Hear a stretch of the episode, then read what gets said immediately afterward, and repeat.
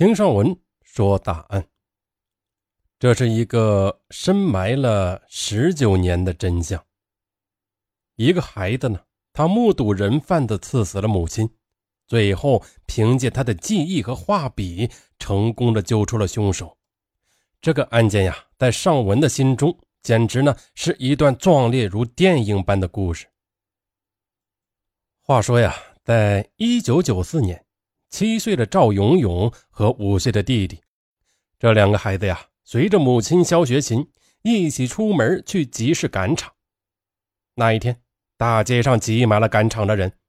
兄弟俩看见母亲跟一位陌生人，他说了几句话后，便跟着他走到了一间临街的房屋中。紧接着，房屋中传来了母亲撕心裂肺的呼救声。兄弟两人赶紧跑进了房屋，只见母亲被众人按倒在地上，任凭兄弟俩哭着跪着哀求，两个男人依然将刀捅进了母亲的后背。随后，一名男子将兄弟二人关进了地下室。为了防止他们逃跑，男子还给兄弟两人喂了安眠药。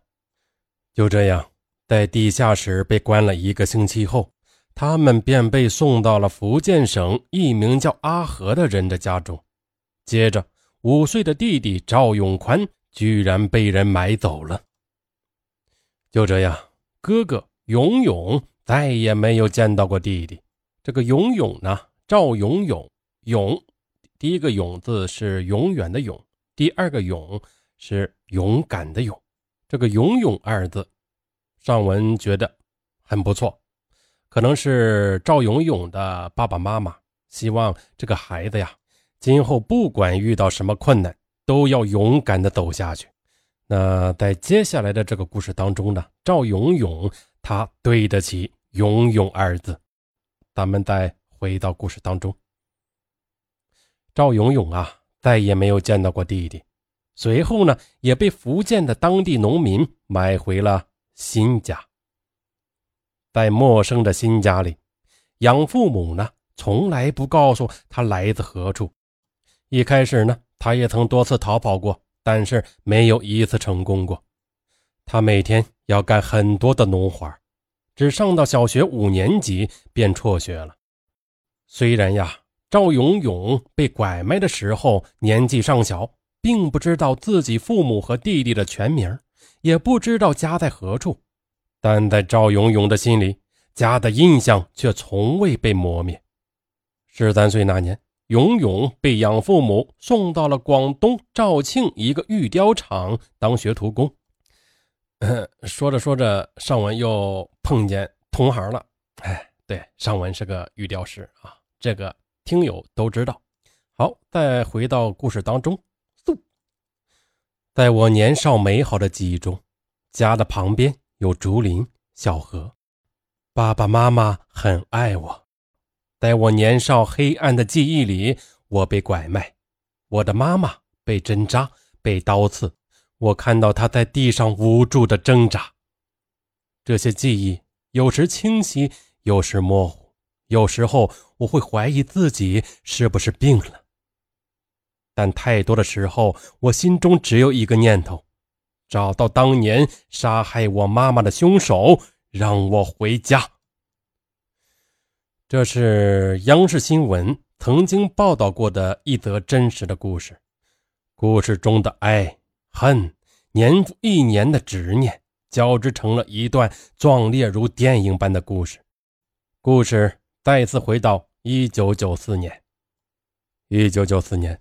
妈妈带着年仅七岁的赵永永和弟弟去逛集市，在一个临街的商铺前，母亲被路边的几个小伙子招呼，便上前搭话。随后呢，母亲便跟人进了铺子里。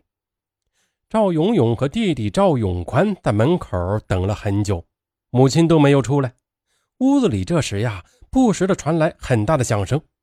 因为好奇，赵永永和弟弟便走了进去。于是他撞见了至今难忘的残忍的画面。在赵永永模糊的记忆中，屋子里除了母亲，还有三个男人。其中一个人一拳将母亲打倒在屋子中间的桌子底下，然后三人合力的摁住孩子的母亲，用注射器对孩子的母亲的头部进行了注射，并且拿出了一把刀刺进了母亲的背部。看到这幅场景，赵勇勇和弟弟吓得大哭。这时，其中一个男人把这两个孩子带到了地下室，给看管了起来。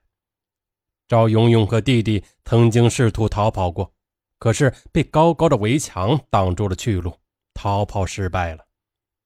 那时候，这两个孩子可能并不懂，他们呢是碰上了人贩子，这是一起有策划的谋杀和拐卖儿童案。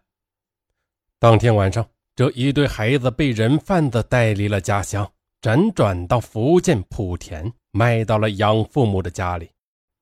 就这样一晃十几年过去了，赵勇勇家乡的人们都认为孩子和母亲不会再回来了。这位父亲已经另娶他人，所有的人仿佛都在刻意的选择将这悲痛的事情给遗忘，重新开始新的生活。但是赵勇勇他没有。在他十几年的生命中，他从来都没有放弃过为母亲讨回过公道和让自己回家的信念。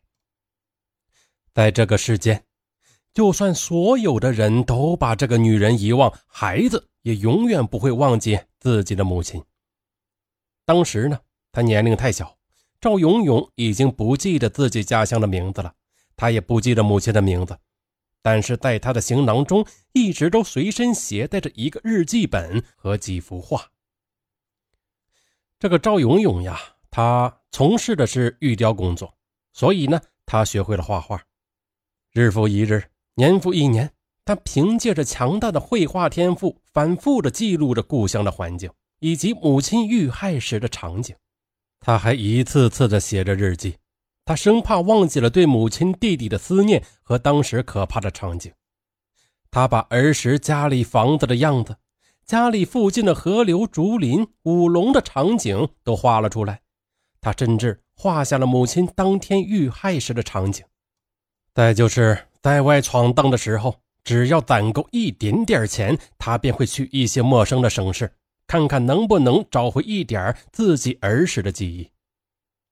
就在二零一二年，这个勇勇呢，在“宝贝回家寻亲”的网站上进行了登记。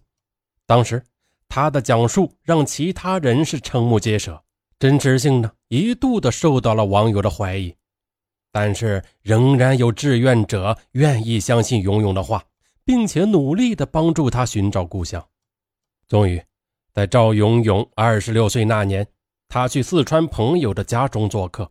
老家在四川的朋友给赵勇勇做了几道菜，腊肠和米饭的口味瞬间勾起了赵勇勇的儿时记忆。赵勇勇觉得自己很可能就是四川人。